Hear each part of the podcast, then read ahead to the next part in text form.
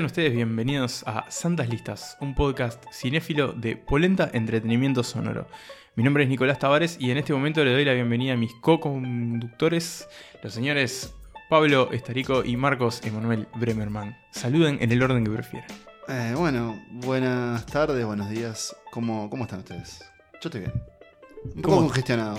¿Cómo están? ¿Cómo están? Eh, bueno, hace mucho frío. Un poquito. Solo quiero eso, pedir un poco de disculpas por la calidad de la voz en, en el podcast de hoy, pero, pero muy contento de lo Por- que vamos a hablar. Tu calidad. Mi calidad de Ah, voz, claro, no- no hablo en representación de todos. Sí, sí, porque nuestras voces, Nico, siguen sonando Están también como prístinas. siempre. Sí, sí, sí. Esperemos que después de, esta, de este contacto cercano con, con Pablo igual estamos manteniendo la, Sí. la distancia, sigan igual. Le tomé la fiebre igual y, Y estaba estaba- 34 grados. Antes de- Cadavérico estaba. Sí, sí. Antes de grabar. Bien, bueno, hoy estamos aquí reunidos para hablar de un cineasta que es eh, bastante único, bastante también polémico en ocasiones, bastante ruidoso, por decirlo de alguna forma, pero que sin duda tiene un lugar ganado en, Hollywood, en la academia, porque es una persona que ha ganado premios Oscar, que tiene bueno, ese respeto de sus colegas, que también es eh, bastante popular y que en cierta forma igual, a pesar de ser parte de Hollywood, se maneja eh, a su forma, se maneja por sus propios caminos, muchas veces eh, evitando comprometerse con lo, con lo que le piden los grandes estudios y que bueno, que justamente por, por eso se ha ganado el respeto y, el hecho de que es una de las voces más di- distintivas dentro del cine estadounidense. Estamos hablando del señor Spike Lee. La excusa de este episodio es que hace muy poquito estrenó su película más reciente, The Five Bloods, Cinco Sangres, eh, lo hizo a través de Netflix, fue su debut en esa plataforma. Una película que trata sobre la guerra de Vietnam desde la perspectiva de cinco soldados que vuelven a ese país para encontrar el cadáver de su sargento. De Sí, que es, está- es como que el, allí, el líder del pelotón. el líder del pelotón, y al mismo tiempo llevarse un, un oro que dejaron enterrado por ahí. Eh, lógicamente, bueno, van a pasar un montón de cosas, va a haber lágrimas, sangre, tiros, eh, insultos, risas, va a haber de todo. Para una película bastante despareja, eh, en mi opinión, ahora vamos a compartir la, la opinión de ustedes, pero que sin embargo logró como convencerme a mí lo que me pasa con, con Spike Lee es que incluso en sus peores películas me parece que siempre tiene algo que decir. Nos puede no gustar lo que, cómo lo dice, pero creo que siempre hay algo ahí, ¿no? Sí, eh, me gusta que ya empieces opinando sobre, sobre la obra Esto de... es un podcast de, opin- Es de opinión, de crítica, eh, sobre la obra del señor Shelton Jackson Lee. Leo aquí en su biografía en la fantabulosa Wikipedia. Otro dato curioso y que yo no conocía antes de empezar a ver sus películas es que si bien tal vez pensemos en su obra y en él como, como uno de los grandes orgullos de Nueva York, él en realidad nació en Georgia, en Atlanta, Atlanta. pero estudió en la universidad y se graduó en Nueva York, vive en Nueva York y bueno, digamos que hace cine neoyorquino. Plantó su corazón en Brooklyn. Exacto. Sí. Da Five Bloods, ¿qué te pareció a vos? em, yo en realidad les iba a decir si capaz que mejor lo dejamos para el final. Ah, bueno, sí. La opinión. Nico ya tiró un adelanto, pero. Bien, sí. Como ustedes quieran, no sé. Cerramos con The Five Bloods. Sí. Y bueno, No sé, yo lo decía ahora para irnos un poco más arriba después, ¿no? Considerando que, bueno, ok, que puede quizás ser, no puede es ser. que- porque yo tengo que decirlo, a mí, a mí no me gustó. Me gustó bastante poco la película. La, por Bastante momentos, pocos que no te gustó. que no me gustó. Por momentos la, la padecí bastante. Mm. Tenía ganas de incluso ponerle un stop eh, Mm. indefinido. Pero, pero bueno, es cierto que tiene algunas escenas de acción que valen la pena, que están como, como bien filmadas, aunque me parece que el resto de la película no está bien filmada. Eh, tiene como algunas desprolijidades que me rompieron un poco los ojos y digo, me extrañaron sobre todo por un tipo que tiene tanta experiencia atrás de cámara. Fuerte. Sobre todo, tipo, ediciones un poco extrañas. Abruptas. Él tiene saltos Tiene como, vamos a ver un poco las, la- Los algunas recursos señas, habituales. eh, características que se ven siempre, pero acá era como, como más de que la terminaron sobre el pucho, había que largarla en cuarentena y vamos a sacarla, sacarla como Mm. sea. Esta película se tiene que estrenar. Eh, no sé, eh, yo no, no me cayó muy en gracia esta última. Yo, si, si, si esto fuera una balanza, también me inclino más por, por el lado de Manuel. Creo que a, a- a las cinco sangres le, le reconozco como muchas intenciones que por momentos se, se transmiten de forma muy efectiva, sobre todo obviamente en, en los mensajes. Muy buenas actuaciones, pero me parece que es esos casos en que, que esas películas que a veces tal vez ameritaba una revisión. eh, Alguien que a mí- quisiera que la corte, por ejemplo. Sí, sí, bueno, es, es- película. es extensa y él es un director, vamos a ver, de De películas larguero, digamos. largas. O sea, cuando dice las cosas que tiene que decir, se toma su tiempo. Eh, y yo, sí, también tengo que, así como Nico adelantó un poco como su, su visión de, de Spike, a mí me pasa que me gustan más las películas en donde él eh, encuentra otras formas de decir las cosas sin decírtelas en las cara, en la cara. De todas formas, eh, sé que tiene valor su cine y sé que tiene valor sobre todo lo que él dice.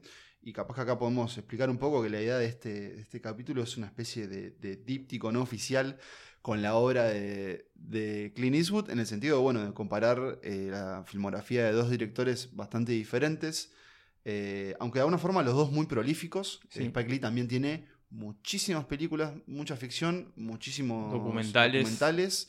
Hoy nos vamos a concentrar en la ficción, pero capaz que podemos dejar la puerta abierta para volver después Sí. con los documentales.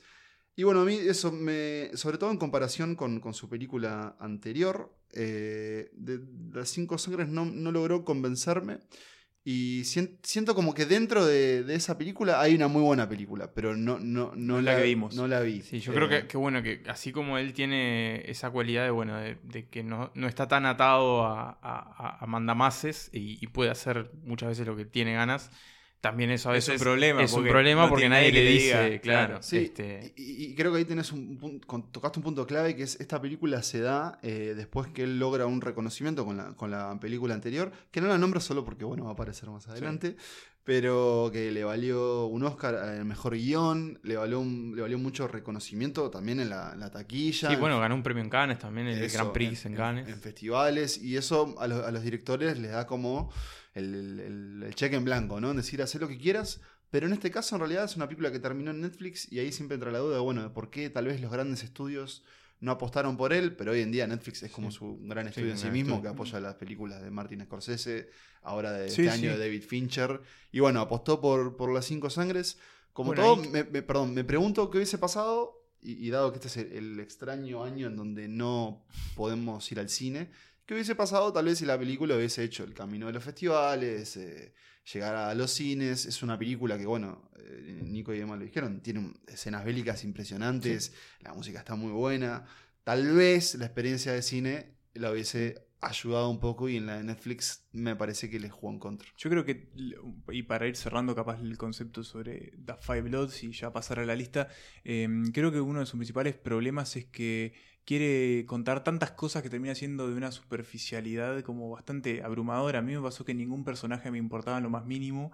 Incluso hay un momento en que uno de ellos explota en 40.000 pedazos porque pisa una mina y para mí fue tipo, bueno, te, Sí, le pasó. Está bárbaro. Claro. Eh, qué bien ahora. Eh, eso, nunca me terminé con penetrar con la película y, y yo creo que, ta, que eso es como un pecado bastante Sí, creo que- importante. Eso lo vamos a ir viendo después con otras películas. Spike Lee a veces lo que tiene es que te grita en la cara, ¿no? Claro. Sí, es un tipo muy Sí. calentón. eh, Sí, porque sí, bueno. Por ejemplo, ahora que, Te que quiere nombrabas a, a Scorsese, Sí. él por ejemplo se quejó Son de... muy amigos. Net- son amigos, pero él se quejó, por ejemplo, dijo, bueno, Netflix le dio a Scorsese la plata para rejuvenecer a sus actores. Yo en The Five Bloods no lo hice porque no me dieron la plata. Mm. Este, el tipo incluso no tiene problema en Igual- decir esas cosas. ¿Sabes que Eso para mí fue uno de los puntos eh, que más me gustaron de la película. Sí, Vamos a- es un buen recurso. vamos a parece ver- que termina siendo bueno. Capaz puedes explicarlo brevemente. Eh, bueno, básicamente lo que vemos en lo- los actores que, que interpretan a estos soldados que vuelven a, a Vietnam, eh, también los interpretan en- durante la guerra. O sea, que en Claro, realidad los vemos en como el ellos mismos pasado. en el pasado, exactamente. O sea, que se genera como esa... Que Pero- me, imag- me imaginé que iban a ser más escenas así. Al final son, no son muchas. Sí. Pero bueno, con- para redondear nada más, esta cuestión de, de Spike Lee enojadizo, eh, se ha enojado muchas veces, incluso es un poco como el, el gran chiste que se hace sobre él en, en- en cierto, en cierto momento en, en Hollywood. Eh, una vez, por ejemplo, eh, criticó a alguien que había hecho un comentario racista y publicó su dirección en Twitter Uf. para que la gente lo agrediera. Mucho, y mucho. lo que no se dio cuenta es que había publicado la de otra persona que No. se llamaba igual. Entonces, bueno, medio que le hicieron el chiste siempre. Eh, una vez quiso demandar a Spike TV por, Ah. por decir que le habían robado el nombre. Entonces el chiste era, bueno, ahora va a mandar a todos los Spike y después va a mandar a todos los Lee. Este, y en realidad tiene una polémica bastante importante con Quentin Tarantino eh, por el uso de, la, de, un- de un cierto término racial que en una de las películas que no entró en esta lista hay una escena en la que un personaje que es negro ataca a un personaje blanco y le dice algo así como sos un tarantino Mm, porque ¿Qué es película? un blanco que se quiere hacer el negro ¿Qué, digamos, qué ¿no? película es esa? Eh, Bamboozled. Igual hay puntos en común, por ejemplo, ¿no? La, col- la colaboración frecuente con Samuel Samuel. Jackson. Jackson. Eh, bueno, no, no tan frecuente en con, realidad, pero, pero con, parece. eh, Pero son muy Del- amigos. Sí. De hecho, fue el que le dio el Oscar. Del- no sé cómo se pronuncia. Quería un un breve comentario sobre esa figura. Y siento que hay, hay varios Spikes. Obviamente, el, el director, el guionista, o sea, el, el cineasta. La figura pública de él es como. como un tipo calentón, como decíamos. eh, como bastante. mm, Como esta cosa de petizo calentón, Sí, ¿no? es una pequeña bomba atómica. Como, como radical, lo que dice. ¿no? Es, es parte también de, de su constante lucha eh, eh, a favor, digamos, de. O sea, en contra del racismo. ¿no? Claro, básicamente Vamos a hacerlo bien simple. Uno de los grandes temas de su cine. también. Pero si, si la- empezás a hilar un poco más fino, eh, te dicen que en realidad es un tipo muy dulce y muy cálido. eh, dentro de, como de la comunidad. Y, y yo compartí hace poco en Twitter una, una nota que le hicieron a. donde varios directores y, y otros artistas le hacían pre- preguntas a Spike Lee y él las respondía. Y en todas Les daba para arro- adelante. les Sí. arroja flores diciendo. Este, Ken Loach, loco, amo tu cine, vos, hermano, sos mi hermano, te, adoro, no sé qué. Jarmusch, sos un genio, cuando íbamos al- eh, estábamos en la universidad queríamos ser como vos. Es como un tipo bastante dulce y creo que es lo que vamos a descubrir ahora en- en nuestra esta lista de cinco películas que elegimos de Spike Lee, una lista que fue conformada, como siempre repetimos, a través de tres listas, cada uno hizo una, las mezclamos con nuestro famoso sistema matemático y generamos, pero eso, un tipo que tiene muchas capas y, mucho para profundizar y, como dijimos antes, mucho para decir. Así que, si les parece, vamos a anunciar ya cuál es el puesto, digamos, o la, la quinta película de esta lista de cinco. Eh, la, va a decir, la va a decir Nico, porque yo le voy a preguntar, Nico, ¿con qué película vamos a arrancar? Vamos a arrancar con Inside Man. My name is Dalton Russell. Pay strict attention to what I say because I choose my words carefully and I never repeat myself. Recently, I planned and set in motion events to execute the perfect bank robbery. Everybody get down on the floor now! Why? Because I can. Empezamos esta selección del hincha número uno de los New York Knicks eh, para. Hincha calentón. hincha también, calentón también. eh, ahí Se siempre sentadito ver- al lado de se la, lo de la pudo ver hace poco en, en el documental de Michael, Michael Jordan, Que Ah, tienen un pequeño cruz en la cancha. Tiene un pequeño cruce en la cancha. Igual él siempre lo bancó a Jordan y hay referencias en su cine. Eh, pero bueno, vamos a hablar de Inside Man, esta película de robos. Es una película que hace algunos episodios hicimos un episodio de cine de atracos. Es una película que pegó en el palo porque estuvo en la, en la vuelta, pero no, no entró en la lista. Eh, y que yo ahí les comentaba que había una escena que, que la casa de papel había hurtado, literalmente. Bueno, raro. acá la tienen. eh, es, es en esta película. Eh, estamos hablando de una película en la que un grupo de ladrones entra a un banco para robar algo que está ahí adentro, que nosotros no sabemos qué es, pero no fueron a buscar el dinero. Eh, y bueno, y tenemos por un lado estos ladrones liderados por Clive Owen. Después tenemos a la policía, que está, bueno, los negociadores, los que están intentando ver cómo resolver esta situación, liderados por Denzel Washington, gran colaborador de Spike Lee. Y por otro lado está el director del banco, eh, inter- interpretado por Christopher Plummer, que está buscando, bueno, qué quieren estos ladrones porque sabe que adentro de una de las de bóvedas del banco hay algo de mucho valor. No vamos a, a revelar qué es. A mí me encanta Inside Man. Eh, la reví para esta lista, yo la había visto hace muchos años.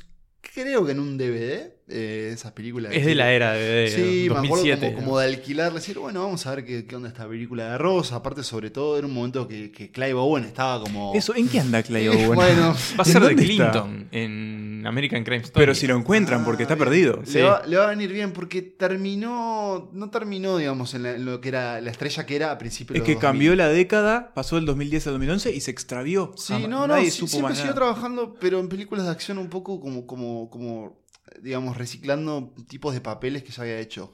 En Inside Man está increíble. De hecho, la película inicia con él hablando a la cámara, haciendo un pequeño monólogo.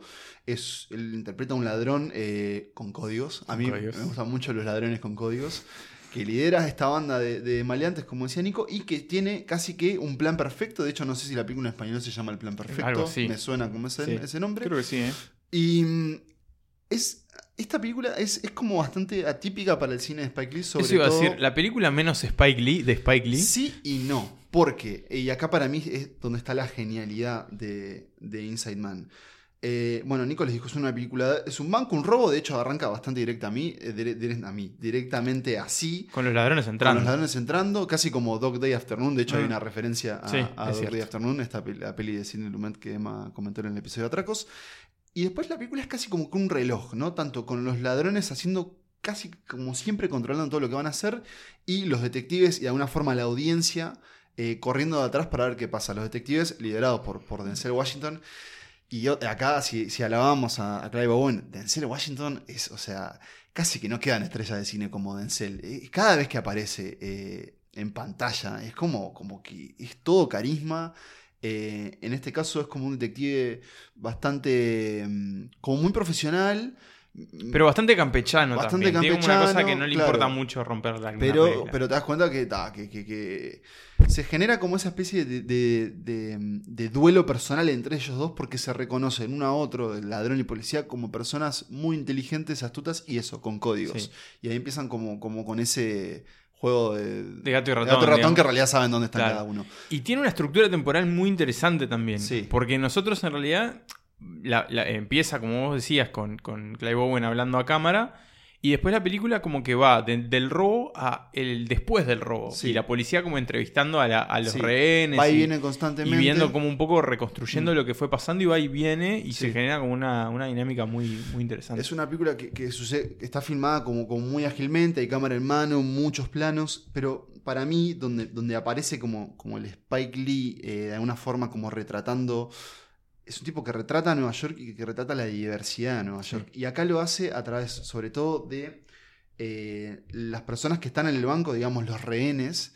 Y en realidad logra contar como microhistorias con cada uno de esos rehenes, no solo en los testimonios, sino como en pequeñas acciones que suceden que hablan de los temas que a él le interesan. Por ejemplo, uno, en un momento uno de los rehenes es un, es un sikh, no es un árabe como él Claro. reconoce, es una persona de religión sikh, un tipo con turbante y, y barba.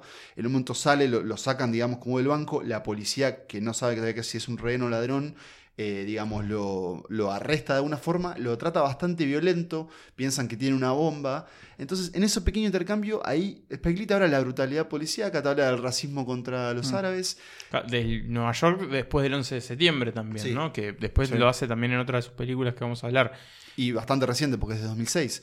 Es como, como en esos pequeños momentos que, que están, para mí, esas grandes sutilezas en donde él logra hablar de esos temas sin decírtelos explícitamente a cámara. Y después tiene el momento del niño con el videojuego que ahí no es tan tremendo, sutil. es tremendo. Ese es verdad, no es tan sutil. Es un niño que está jugando un videojuego Muy parecido tipo al GTA. GTA con negros. Y él le eh, dice tipo, no juegues a esto. Clive Owen le dice, Claro. no juegues a esto. Sí. Em, Les quería preguntar una cosa. sí. Esta película tiene, primero, la escena repetida Sí. La seguida, la Sí. tiene. Vamos Bien, a- eh, checklist. Vamos a hablar de qué, de qué trata eso. Sí, Eh, pará. podés- dale. Y esta película tiene esa especie de traveling. Sí. Con el personaje flotando, Sí, digamos, sí. lo Che, tiene. entonces- ¿para es una película ¿qué fue de lo Spike primero que Lee. preguntaste?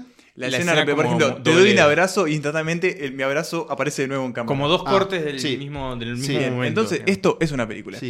De hecho, a mí me, me hizo A Spike frenar. Joint. Me hizo frenar en un momento porque dije, pero este salto está bien, es correcto. Está en todas sus películas, algo eso que es, vemos eso es porque él trabaja casi siempre con un editor que creo que lo podemos encontrar acá fácilmente, que es Barry Alexander Brown, que es un tipo que ha editado gran parte de sus películas y es un loco que trabaja como bastante impulsivamente.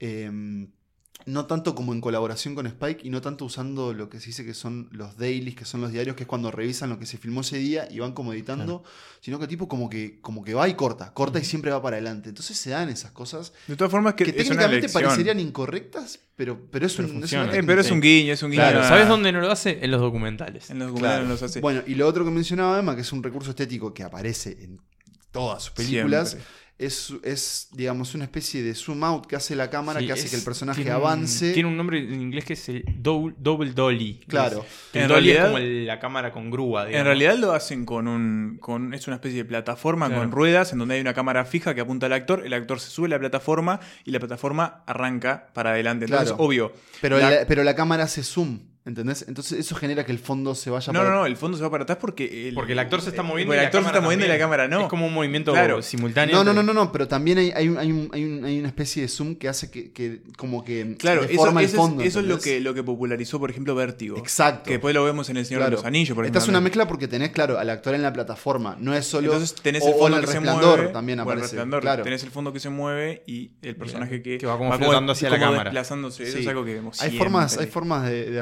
acá sucede. Eh, Inside Man es, una gran película de atracos, es una película que también hay, como varios trasfondos políticos. Uno en particular que no lo vamos a revelar por si no la vieron, pero es que hace que toda la película tenga sentido y que la convierte en a Spike Lee Joint y es ese tesoro que está ahí. Así que si por casualidad no vieron este gran, de alguna forma, duelo de actores entre Denzel Washington y Clive Owen, pueden verla. Se llama Inside Man y es nuestra quinta película en esta lista de cinco de Spike Lee. Y en el puesto número 4 tenemos. Infiltrado en el clan. Hello, this is Ron Stallworth calling. Who am I speaking with? This is David Duke. Grand Wizard of the Ku Klux Klan. That David Duke? God. Last time I checked. What can I do you for? Well, since you asked, I hate blacks. I hate Jews, Mexicans, and Irish, Italians, and Chinese. But my mouth to God's ears, I really hate those black rats. And anyone else, really, that doesn't have pure white Aryan blood running through their veins. I'm happy to be talking to a true white American. God bless white America. Bueno, y como decíamos antes, cuando estábamos hablando de The Five Bloods, eh, Spike Lee medio que volvió al tapete público, llamémoslo así, con esta película que ocupa nuestro cuarto puesto, que es Infiltrado en el Clan. Black, Black Clansman, Klansman. una película de 2017. 7. ¿Ya? Sí, ya, oh, pasa el tiempo. Eh, en el que de alguna manera, y después de eh, muchos tumbos quizás en la, en la última década, Spike Lee se reencuentra con una película sumamente exitosa que le hace ganar un Oscar a Mejor Guión, que impulsa también a la carrera de su actor principal, que es el hijo de Denzel Washington, que es John, John David, David. Washington, a Mm. quien próximamente veremos en Tenet. Vere- ¿Lo veremos? Quizás ¿Veremos lo Tenet? veremos. Lo veremos, Pero- no sabemos cuándo. Pero seguramente seguiremos viéndolo, porque es alguien que ha quedado instalado, me parece, ya en el, en el primer lugar de, de Hollywood. Pequeña corrección, 2018. Ah, me parecía que no Sí, había pasado tanto. eh, el año de esa gran película que es Nace una estrella. Buah. Se le compitieron en los mismos. Ah, llegó el Oscar. así, qué devaluado que están esos premios. Eh, pero bueno, Black Clansman, ¿qué tenemos? Eh, ¿Por qué, lo, por qué lo recuerdo? Porque ya hablamos de esta película. Es. Nosotros siempre nos gusta autorreferenciarnos. Eh, hablamos Es de Black. Clansman cuando, cuando justamente Fueron hicimos esos Oscar. nuestros especiales de los Oscar.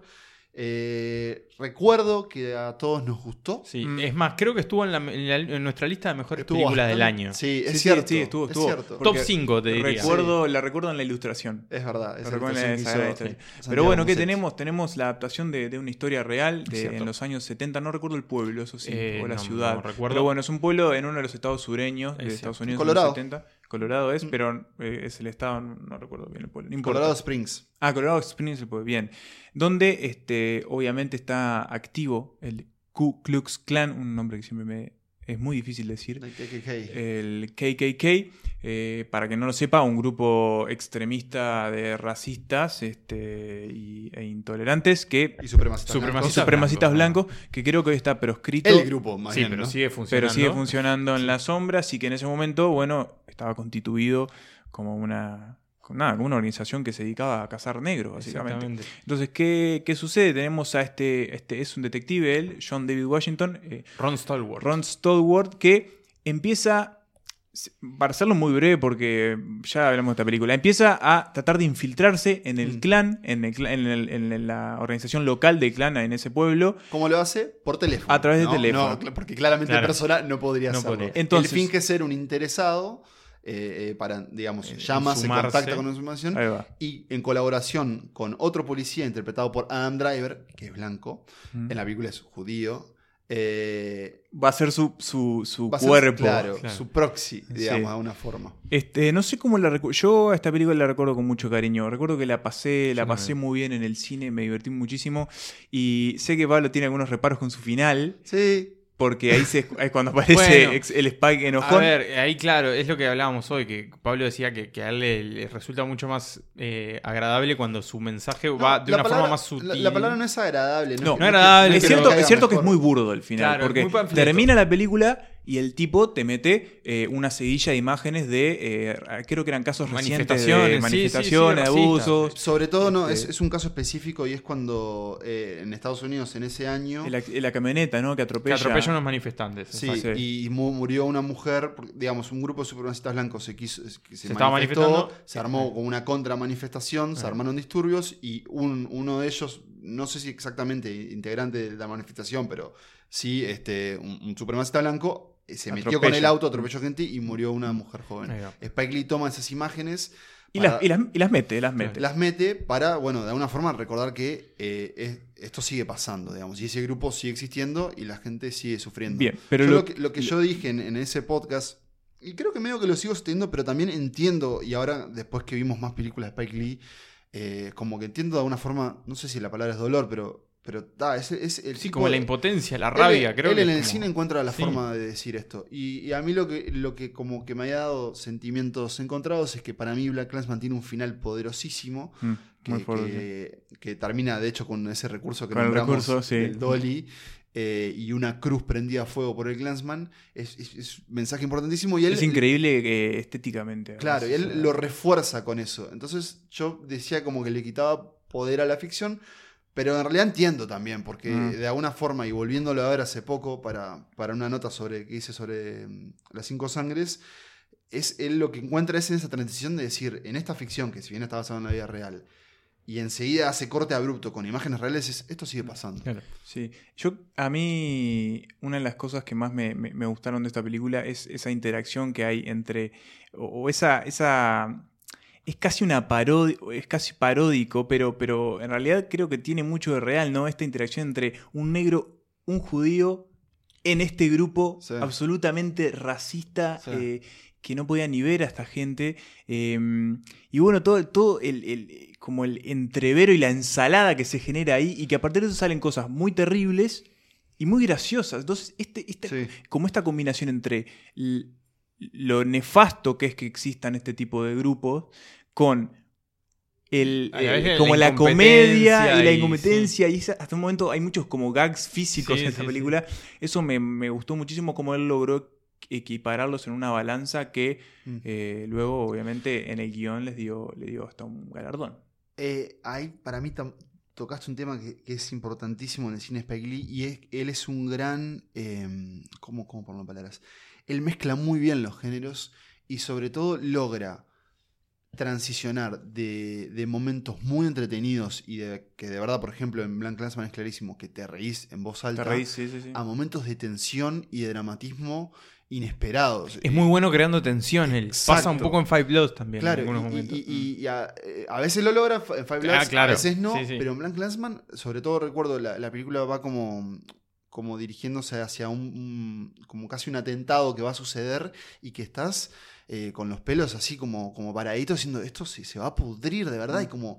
Y lo vamos a ver más adelante, creo que en nuestro puesto número uno, cómo él de a poco va construyendo, construyendo, construyendo algo que parece como bueno, medio superficial. Y de repente, gracioso, sí y de repente como- se pudrió todo. Es como, lo veo como una, como una estufa en la que se van sumando palos, Sí, palos, palos, Es- papeles, hasta que de repente aparece Ahí la mecha Ahí tiró gasolina, claro. Y Vino Spike tiraron y un chorro de alcohol y eso explotó Sí. y es incontrolable. Creo que pasa, pasa un poco acá. Em, Mm. Otro, otro como el valor, creo que eso, que, que dejó Blank Landsman es como, bueno, el reconocimiento también a este, a este director prolífico.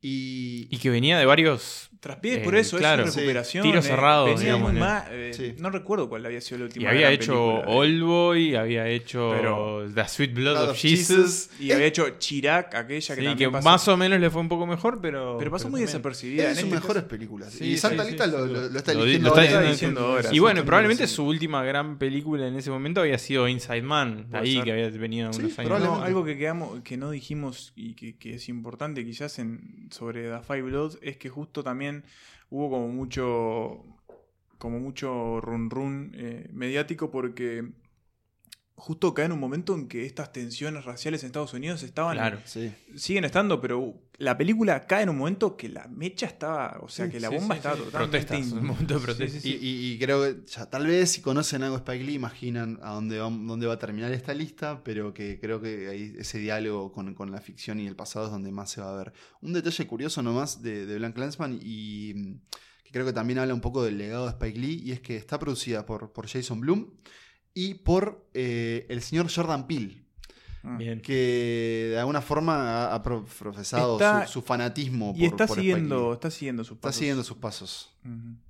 Bueno, vamos eh, entonces No, a pasar. que, que- que digamos, eh, ¿Querés que lo haga digamos- mejor? Que digamos algo de por qué está siguiendo sus pasos. Lo dijimos, tipo, nada. Ah, dale. porque pintó. Enganchalo, enganchalo. Sí. Y está siguiendo sus pasos porque de alguna manera Jordan Peele también está logrando meter en su cine un cine muy de género, todas estas cuestiones raciales, y me parece que lo hace de una forma, apenas tiene dos películas, pero de una forma más sutil y más inteligente que, que Spike Lee, al menos en estas últimas décadas de- de- del director. Bien, y si imagino que hay una película que debe haber marcado a Jordan Peele como, como cineasta, es nuestro puesto número 3, que es Nicolás. Malcolm X. He was a follower who became a leader.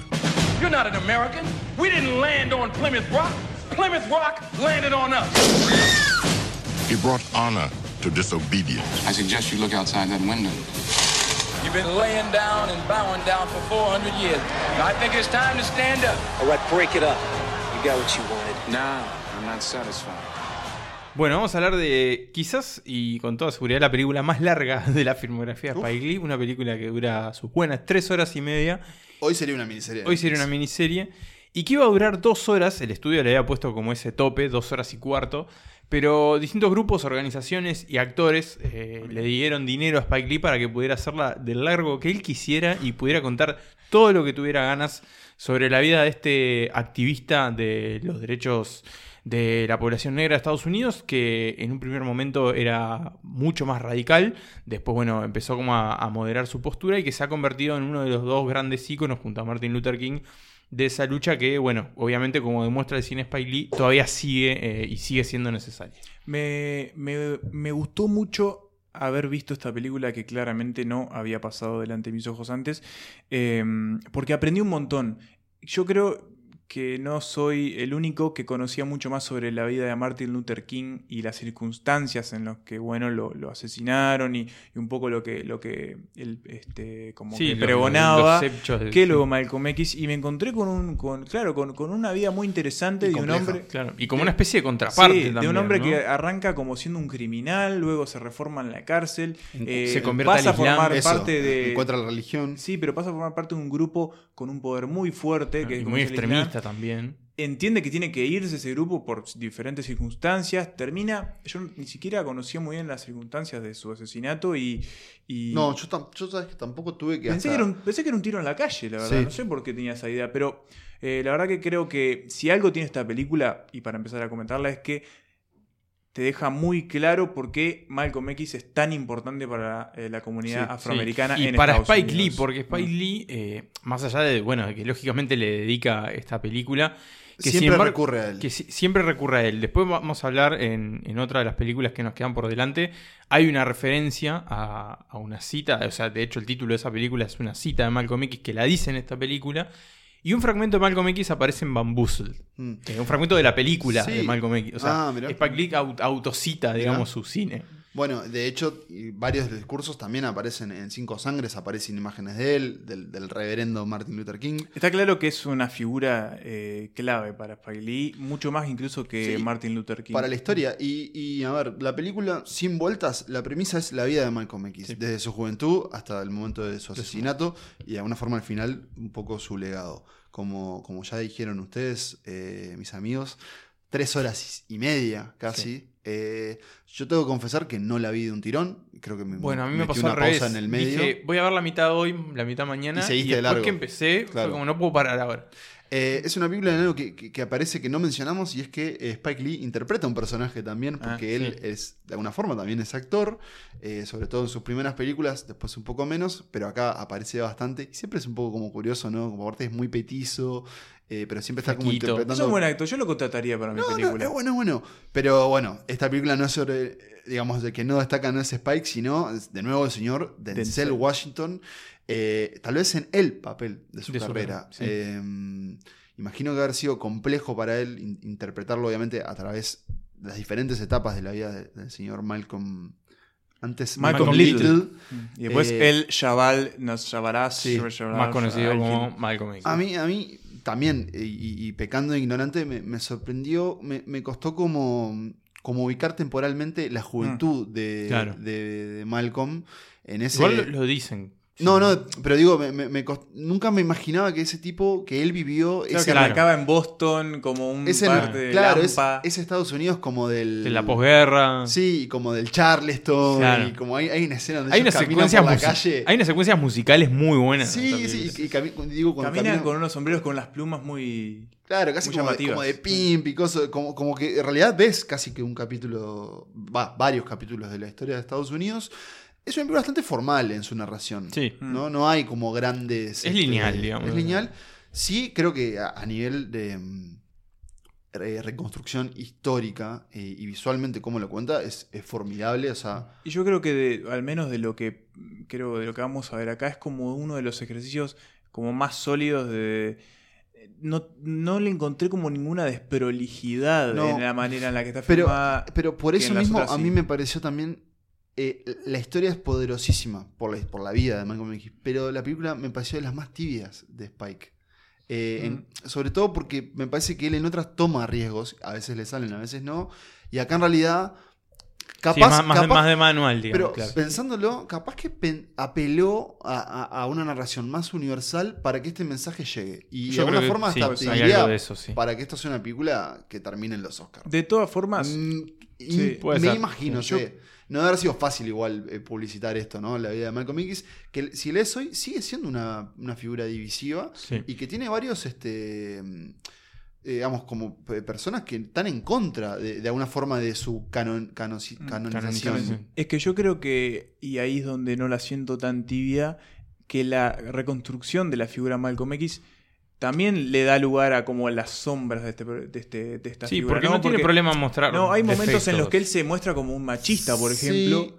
eh, y- Pero, y- pero, y pero lo- sigue siendo la muestra- construcción de un mártir. Bueno, porque evidentemente lo fue. Está, y, es lo, y es lo que Spike Lee cree también. Claro, pero él, no, decir, él no va a estar en contra de Malcolm no, X. no, no lo sentí. Me parece Y que no mucha está gente como, dice- como totalmente idealizado como, o santificado en esta película. Yo siento como que también hay espacio como para las sombras que tenía él, que bueno, este... O su creencia en el se- líder de la nación del Islam, que Claro, después re- se claro. reveló como un hombre que vi- violaba menores, básicamente. Claro, pero el propio, claro, el- hay un momento Sí, que, Elijah que- Mohamed. Elijah Mohamed. que se muestra como. Porque hay que decirlo, siempre estuvo. Se pusieron como opuestas las figuras de Martin Luther King y Malcolm X porque se decía, y simplificándolo, que Martin Luther King apostaba como más al pacifismo, Malcolm X llamaba mucho más a las armas. Sí, y- claro. y, de alguna forma se le ha dicho que él también era racista a su manera. Por eso, Claro. una figura. La película lo muestra. Pero yo creo que Hasta eso que está- bueno, que él después Igual, ojo. cambia, ¿no? Y, y no voy a decir nada nuevo, recomiendo mucho esta película. Sí, O sí, sea, sí, de sí. verdad es, es- es- es una de sus grandes obras. Pero eso, siento que en realidad lo que él hizo es ap- apelar a una forma de narrar para transmitir. transmitir Expandir las mensaje. fronteras de Claro. lo que significa Malcolm X para, para su comunidad. Vamos a cambiar de registro ahora para el puesto número 2.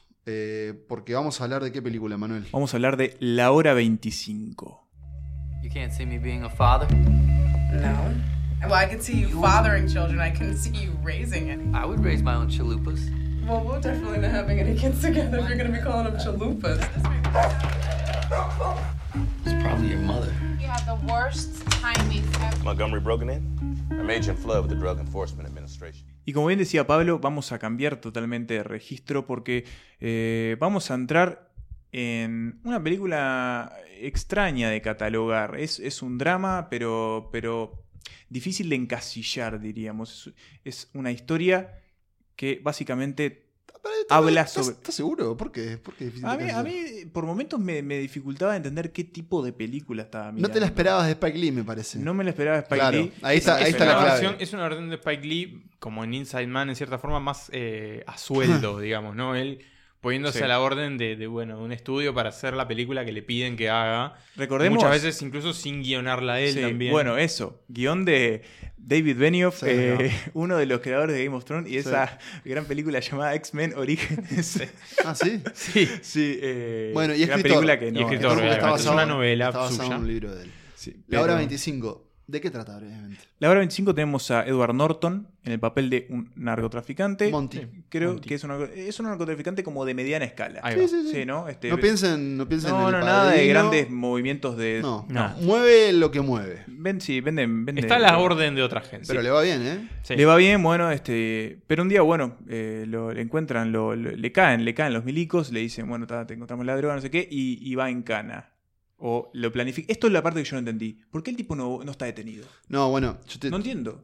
es así. ¿Cómo En está re- libre? ¿Cómo vamos- tipo, mañana venite a la cárcel? Una pequeña corrección. Él no va en cana. La película eh, cuenta eh, el día antes en donde él debe ir a prisión. Él fue Claro. juzgado y sentenciado. Eh, depende, depende como de los juicios. A veces vos podés. Vos, por ejemplo, te, te arresta la policía, ¿no? Si vos pagas fianza, podés esperar tu juicio en libertad. Y podés ser sentenciado y seguir en libertad, pero ser condenado a cárcel, ¿tá? Y no tiene que ser inmediatamente. Pero no te pero otras veces. o porque te puedes ir a la mierda. Bueno, pero si te vas a la mierda. Te buscan. No, Bueno, sol- yo no sé, solo te buscan, sino que tu condena va a aumentar eh, o sea, Claro, de sí, por vida. Entonces está tu decisión. Sí, digamos. o sea, apelan a la buena fe de Claro, un Claro. maleante. Y esto bueno. fue Santas Listas explicando el sistema penitenciario de Estados Unidos. Pero bueno, Pero eso. acá está la clave, claro. Se centra en el día antes al que Edward Norton, ya condenado a Claro. siete Siete años de años. prisión, sí. Vaya bueno, espera, espera para ir a la Su último día en libertad. Su último día en Exacto. libertad. Inicia en, en la madrugada casi que y vamos a ir hasta la noche en donde un grupo de amigos, en donde se encuentra Philip Seymour Hoffman entre ellos Que en paz descanse. y su novia, le van a hacer como una especie de despedida. eh, y él a la vez va lidiando como con... eh, tratando de, de descubrir o de entender quién lo delató. Lo entregó. si fue su novia, si fue su amigo, si fue un colega. Y va como reconstruyendo también distintos episodios de los meses que lo llevaron a. su Exacto. Yo la- creo que más que, que una película que trata sobre encontrar el. No, no, no, no, yo no dije trato Ah, yo dije, bien, bien, dije bien. que le Ah, pasa al sí, es la- personaje. es la trama. película Sí. es el último día de libertad de esta, de esta persona, de este maleante. eh, que no es un héroe, pero tampoco es un villano. De alguna forma es un ciudadano común, entre comillas, no común, porque no todos son eh, de narcotraficantes, pero que es un tipo como bastante calmo, bastante comprensible. Con alguna faceta como un poco oscura, como por ejemplo él se enamora de una estudiante de 18 años, ya con- como con 30 Sí. años, y eso se repite como un poco en la película. Eh, y acá está el otro gran detalle que hace este drama a mí. es, eh, yo la puse número uno en mi lista. También la había visto, creo que alquilé en DVD. Creo que por el afiche que es muy bueno, que es él con un perro. Mm. Él pasa toda la película con, Paseando con su perro. perro, con su pitbull. No lo dijimos. Película del 2002. A eso iba. Mm. Y acá está el punto. Es una película que creo que, que fue filmada. Desconozco si el libro trata sobre eso. No, creo que el libro no, el libro es lo- anterior. El libro es anterior. eh, Claro. Spike Lee agregó. O sea, la película se filmó en 2001. Claro. Y es decir, en- al- cuando iban a empezar a filmar, básicamente son los sucedió el atentados del atentado 11 de a las, septiembre. a las Torres Gemelas y en la película eh, de alguna forma esto está presente no solo porque uno de los personajes por ejemplo tiene un apartamento que mira hacia el, El World Trade Center, al World Trade Center, ruina, digamos. que en ese entonces en el momento está en plena reconstrucción todavía Están no llevándose existe- los escombros. Sí, todavía. Claro, muy todavía fuerte no existe esa- la esa memoria, claro. De Claro. hecho, los créditos iniciales son con esos dos focos que iluminaban antes donde estaban las torres. Y a mí eh, siempre se ha dicho que esta película, eh, de alguna forma, es una de las mejores películas sobre el 11 de septiembre. Yo me preguntaba por qué no trataba como de encontrar más allá de, de- de- de- Sí, esos guiños. de esos guiños, de no esos guiños, como de esas referencias, Referencias directas. Y capaz que, capaz que estoy siendo como demasiado, como pensando en un sentido muy figurado, pero en realidad pienso de alguna forma que es como, bueno, la historia es de un hombre que cometió errores y que está pagando por eso. Y no sé si de alguna forma no representa para Spike Lee eh, la historia de Estados Unidos y sus actos criminales y sus errores y después por qué pagaron por eso. No sé, es algo como que se me ocurrió ser. pensando como en, en- en- que es como decía Nico, es Monty recapacitando de alguna forma, Sí, pensando. ordenando su vida antes de claro. eh, pausarla por siete años. Una pausa que hay que decirlo, él la ve como, como una sentencia casi definitiva. Él en muchos momentos se muestra como su temor ante esto. No, Siente eh, que su vida se de alguna manera se terminó. terminó. Se terminó no solo por- más que son por- siete años y todos le dicen, mira que son siete años. nomás". Sí, pero no solo por el miedo de lo que le va a pasar en prisión, eh, sobre todo de que lo violen y que le hagan cualquier cosa, sino de que a la salida su vida Claro. realidad no, no, No a tenga mucho sentido. ¿Qué te parece a vos, Nicolás, la hora 25? A mí me, me encantó también. Fue como, bueno, eso. Por un lado es una película diferente dentro de la filmografía de Spike Lee. Eh, tiene un gran elenco, pero también va por otros temas, digamos. Pero bueno, siempre ahí en Nueva York eh, siempre está presente. Mm. Eh, me encantó también como un poco esa estructura narrativa de como ciertos flashbacks de, de Monty a, Sí. a distintos momentos. Y, y esa cosa de la película, esas películas que suceden en un día. de Esa cosa, forma. claro, de película que sucede en un día y esa cosa de, bueno, eso, él sabe que se va a ir y que la gente que, que queda del otro lado, digamos, lo va a esperar, pero al mismo tiempo nada va a ser igual. Eh, y es un poco como que él les dice a todos, tipo, no, no me esperen, incluso a, a su padre, eh, interpretado por Brian Cox Mm. de Succession. Logan me costó Roy. un poco reconocerlo, pero, pero después me di cuenta que era él. Eh, y tiene eso, es una película muy emotiva, es una película muy íntima en cierta forma. Y con este protagonista que en realidad es un tipo bastante. Bastante frágil y que tiene mucho miedo también en, cierta forma, aunque bueno, un poco sabe que lo que hizo en cierta forma se lo buscó y también cuando tiene que ponerse más firme y, y- arriesgar, incluso poner en juego la vida de otra persona, no tiene problema en hacerlo, pero, pero me pareció eso, que maneja muy bien las emociones y, y eso. Hoy Pablo mencionaba a Philip Seymour Hoffman, algo que sí me gustó bastante esta película es eh, el retrato de los amigos y cómo a ellos le pega. eh, cómo los afecta. Claro, pues son amigos de toda la vida. Y también de cómo ellos sienten también parte de culpa de que él haya tomado estos rumbos. A mí algo que sí no me gustó, y esto va capaz más por el aspecto formal, por momentos me estaba, eh, sentía como que, ¿recuerdan aquel video de Bohemian Rhapsody que se burlaba de que había ganado el Oscar a Mejor Sí. Edición con 4.000 to- eh, cortes por segundo? Mirá. Hay algunos momentos de estas películas que a mí me estaba, me volvía loco la edición, tipo, estaba como pasada de merca. Bueno, de nuevo, Eh, el señor Barry Alexander Brown, el colaborador de. Sí, de sobre Spike. todo esa escena en la que ellos se encuentran en el salón de clase de Philip Seymour Hoffman era, por favor, deja de cortarme las escenas, o sea, Mm. déjame un plano de más de medio segundo. Y eso ahí me sacó la película. Ok. Y, y- y me costó después volver meterme y, y también me, a veces como me hacía un poco de ruido, son cosas medias boludas, pero sentía como que estaba sonando como una música súper... La música es extraña de esta película, es como súper... Terence sí, Blanchard. Es como- otro de sus grandes otro de sus- colaboradores, sí. ¿no? súper como tremebunda y eso era y, y me estaba sacando un poco Pero si te gusta cómo se ve, porque la hizo el señor Rodrigo Prieto. pero eso iba a de- decir tiene muy buenos de muy buenos este sobre todo tomas abiertas de la ciudad pero si no cabe duda que, es una que es una, una gran película y me gusta cuando Lee sale un poco de, sus registros habituales creo que esto es creo que esto es una prueba de que de que es un de que, que es un buen director también fuera de eh, sus, sus trabajos sobre el racismo La hora 25 es como, como muy contemplativa y creo que no podemos omitir otro caso. Es una de las pocas películas Spike Lee, tal vez si no es la única, donde el protagonista es un personaje blanco. O sea, el entero al protagonista. menos la que yo y el elenco es sí. principalmente Sí, blanco, sí, sí. más allá de, de Rosario Dawson, que hace. que interpreta a la novia. Incluso se bromea con ese. No se bromea, pero se menciona de que ella como quiere conectar con sus raíces latinas, pero le dice, pero vos sos yankee, o sea, Sí. no sos latina. Sí, porque bueno, eso, el tema de, de la raza está presente y también de alguna forma es que como... A mí lo que me- es como, me resulta muy conmovedora, más allá de, bueno, la relación que a veces solemos romantizar a los criminales en el cine, ¿no? No en la vida real, pero eh, al interpretar a este tipo sabiendo que, bueno, todas las decisiones que tomó lo llevaron acá y que su vida acabó, eh, me parece como, como, como eso, como decía al principio, un Spike Lee como contemplativo, introspectivo, eh, relajado y muy sutil de- de- en algunos momentos. Y capaz que a veces como tomando riesgos de contar historias que no son de él, pero haciendo las suyas. Así que bueno, eso fue la hora 25. Y ahora sí, llegamos al, al momento que todos estábamos esperando, tal vez ustedes, y tal vez lo vean venir, porque se viene mm, la película en el puesto número uno de esta lista de Spike Lee, que es, Nicolás, Do the right thing. Good morning, Miss Mother Sister. Now, Mookie, don't work too hard today. The man says it's gonna be hot as the devil. I've been here 25 years. LaSalle's famous pizzeria is here to stay. Trust me. Mookie, the last time I trusted you, we ended up with a son.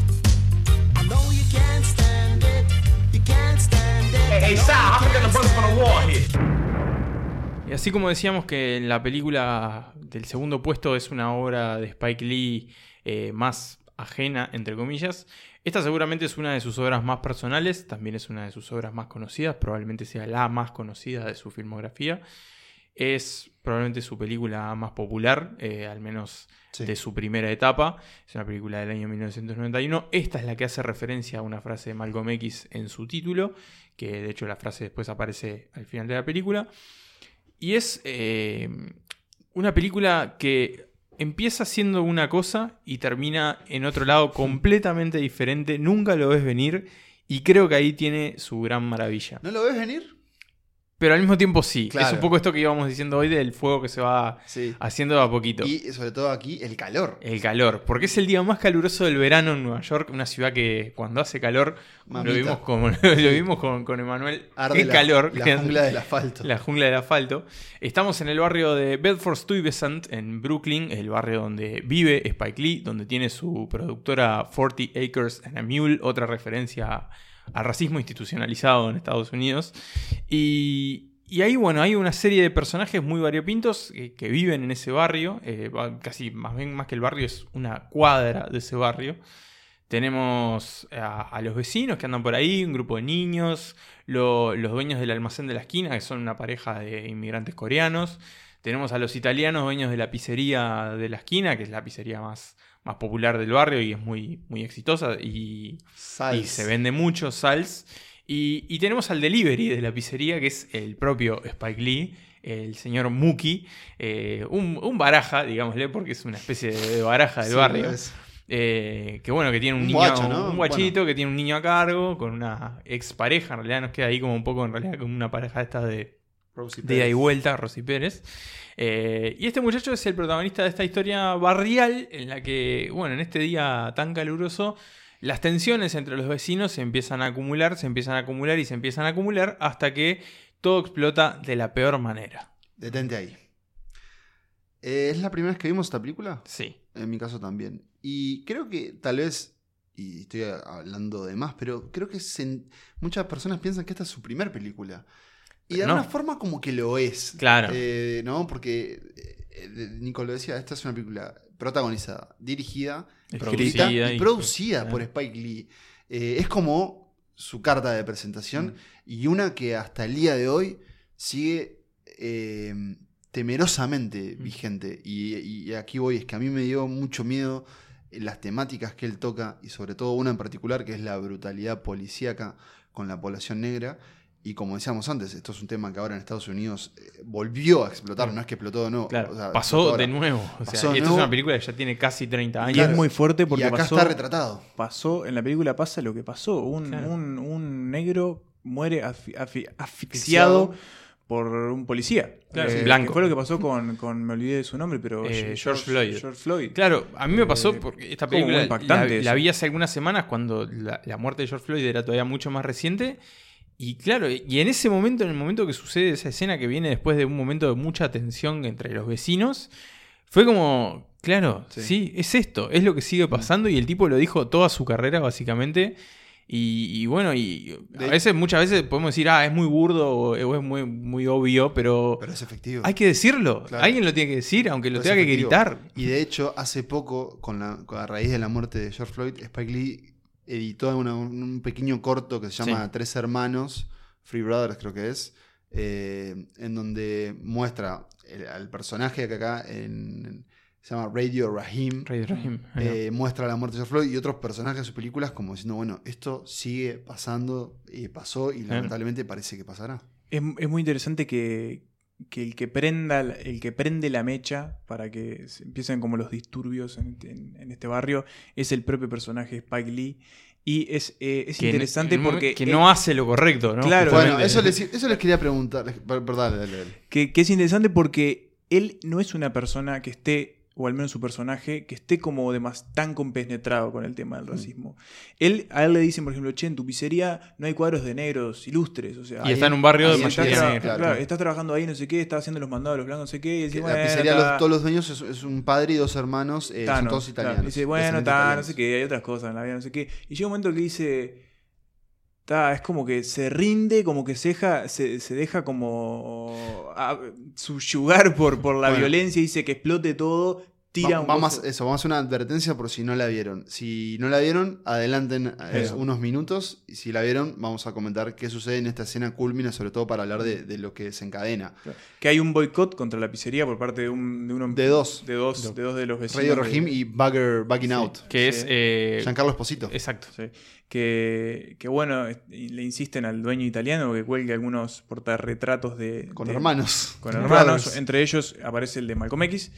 Em, y en un momento la tensión escala y. Eh, Perdón, el dueño de la pizzería Sal se niega. Dice, no, Claro, no, pizzería, pizzería, yo pongo, pongo pongo que Tano, quiero". pongo a Rocky, pongo a, Claro. A Robert De Niro. Sí, dice. sí, Pero es importante aclarar que durante la película, si bien eh, uno de sus hijos, por ejemplo, es John Turturro, que demuestra ser un italiano racista, eh, o sea, por lo menos lo que él piensa de los negros, de alguna forma como que eh, eh, recalca. Sí, es un racista, sí. Sí, sí, recalca como todo lo que él piensa que está mal de ellos. Pero me parece que en la construcción de- del personaje de Sal, que es eh, Danny Aiello, en realidad ves un tipo, un, un laburante, ¿no? Que en realidad está contento de, trabajar, de, de servirle a esta gente. De hecho, él lo dice, yo, alim- yo hice, alimenté y- o hice que crecieran mu- muchos de los niños que hoy son Claro. adultos de este barrio. Claro, qué. sí. Está como... Y también maneja mucho como la dualidad entre, por un lado, eso, digamos, como la convivencia y, y- y el- y la convivencia pacífica, digámosle. Claro. Pero por otro lado, muestra que en realidad racistas son todos. Porque, Claro. bueno, hay un, hay un Bueno, montaje. hay un montaje clave que se repite también de una forma en la hora 25. Pero eh, expliquemos este, el de Sí. Do the Right Thing. Sobre todo que... Que sucede medio que en la mitad de la película. Sí, pero también, y lo vemos, por ejemplo, en, en- en cómo tratan a los coreanos los propios negros. Eso. Sí. Por Pero ejemplo, pará, ¿sabes de lo que estoy, lo que estoy hablando? del el momento que montaje. to- todos de la escena a de cámara. insultos. El montaje de insultos. todos- Ah, sí, Claro. sí, sí, sí. Bueno, es, eh, es en un momento todos los personajes salen a cámara y que- una- casi, casi todos los personajes. eh, Insultando y- racialmente sí, a otro. a otra- otra a otras etnia. etnias, ¿no? O sea, es negros insultando judíos, coreanos insultando. Policías blancos insultando a negros. Claro. Puertorriqueños, hay como Puertorriqueños mezcla. insultando Todo, a ¿no? chinos. El personaje de Spike también, como, pero, pero casi que una cadena de insultos que en realidad no, no tienen que ver con la trama, porque no es algo que esté pasando como diegéticamente, es algo casi como, Como- un recurso. como entra, digamos. Sí, claro. En la hora 25 su- sucede medio ca- casi similar para retratar como a Nueva York. Bueno, entonces, como decía Nico, toda esa tensión va subiendo, subiendo, subiendo, subiendo. En un momento en ese boicot, eh, ustedes recordarán que eh, se, se arma como una turba entre los personajes que quieren boicotear y otros que no, que quieren defender. Todo escala medio que violentamente. Y en un momento Muki agarra un, Un tacho de basura. basura y rompe la ventana Y grita algo que no recuerdo. De la pizzería. De No la- recuerdo que de la Grita pizzería. tipo, "Ah, ah", y- Y eso, eso que es como la, la implosión este, más emocional del personaje, que hasta ese entonces es casi como. Es que- como medio apático. Como medio Sí, pasivo, Ah, está claro, como ahí, va y viene. Se, se hace, se gana unos mangos. Demora siempre con la pizza, la entrega siempre fría. Eso sigue generando más, más revuelo, viene la policía y desencadena en la muerte de Radio Rahim. Entonces, claro, la pregunta es, ¿Muki hizo lo correcto? Claro.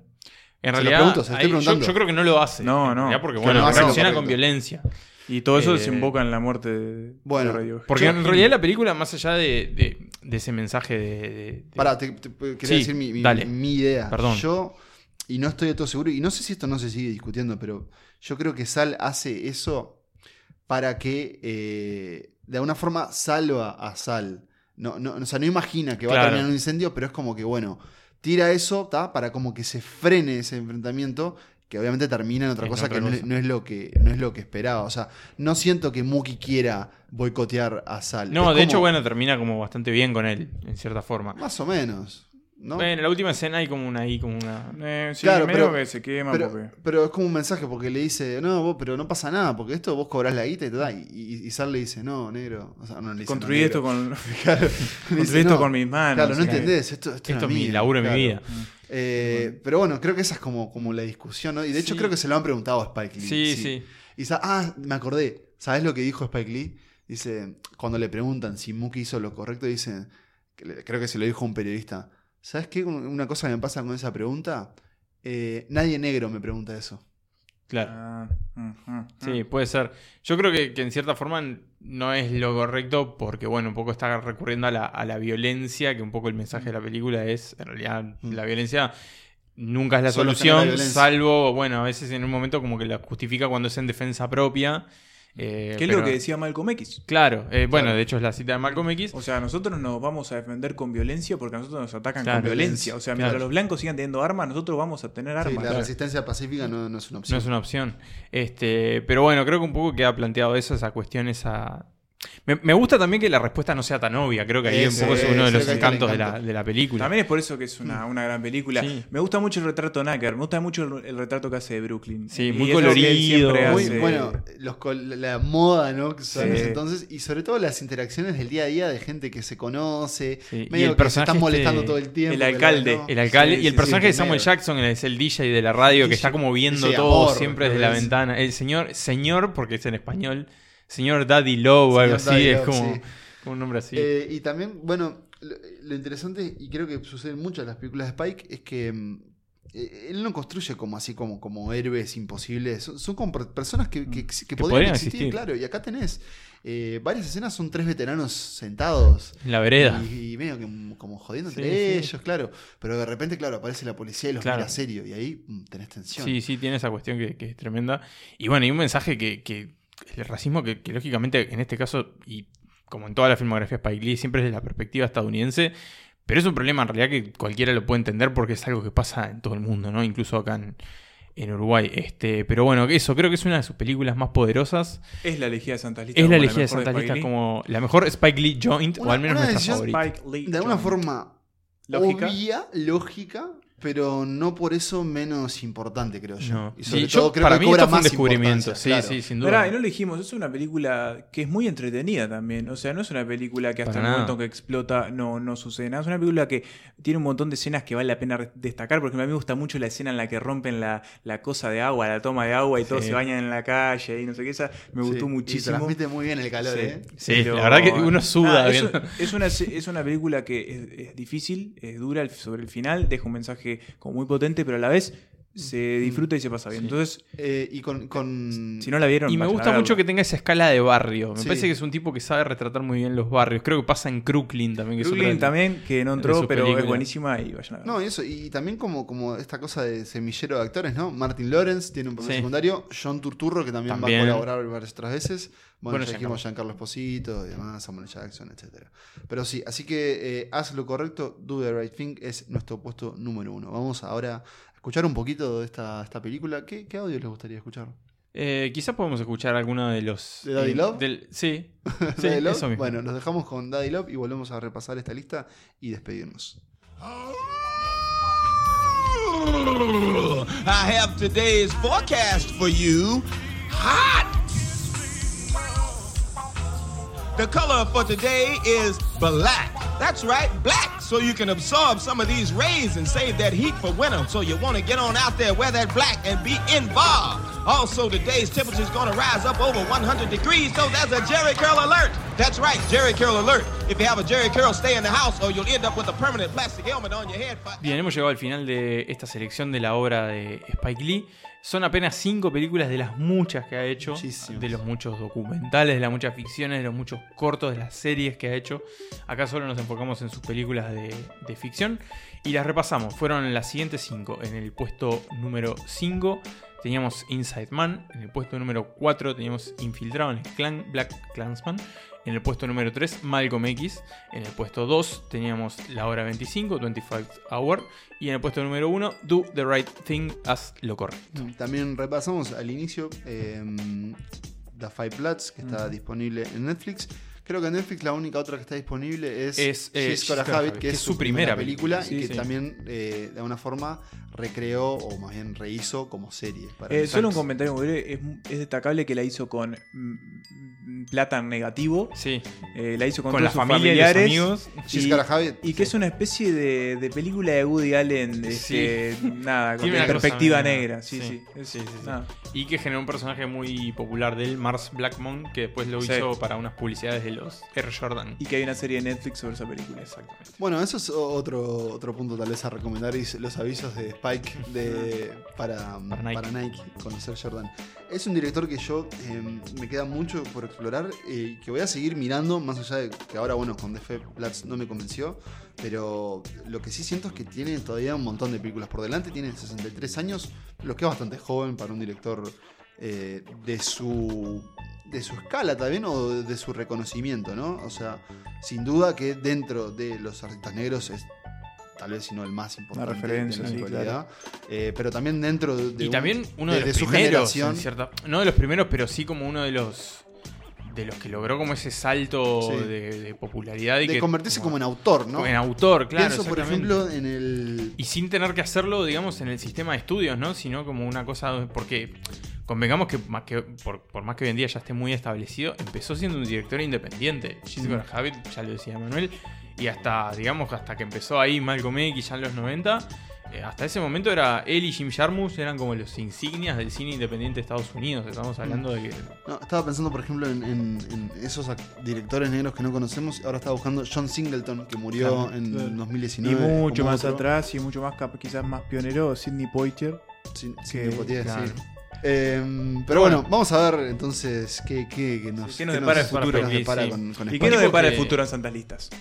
Eso no lo vamos a decir. Pero sí, podemos decir que nos depara el pasado, un montón de episodios que pueden ir a escuchar en Spotify. Acabamos de terminar el ciclo que hicimos con la sala Cita Rosa, cineastas de casa, que bueno, quedamos muy contentos con ese, Mm. con ese trabajo. Hay un montón de cineastas uruguayos que pueden Si escuchar. quieren saber en qué Sí. andan, cómo pasaron la cuarentena, cómo viven ahora y qué van a hacer, Lo buscan ahí. Ahí, lo que buscan son ahí. 12 episodios.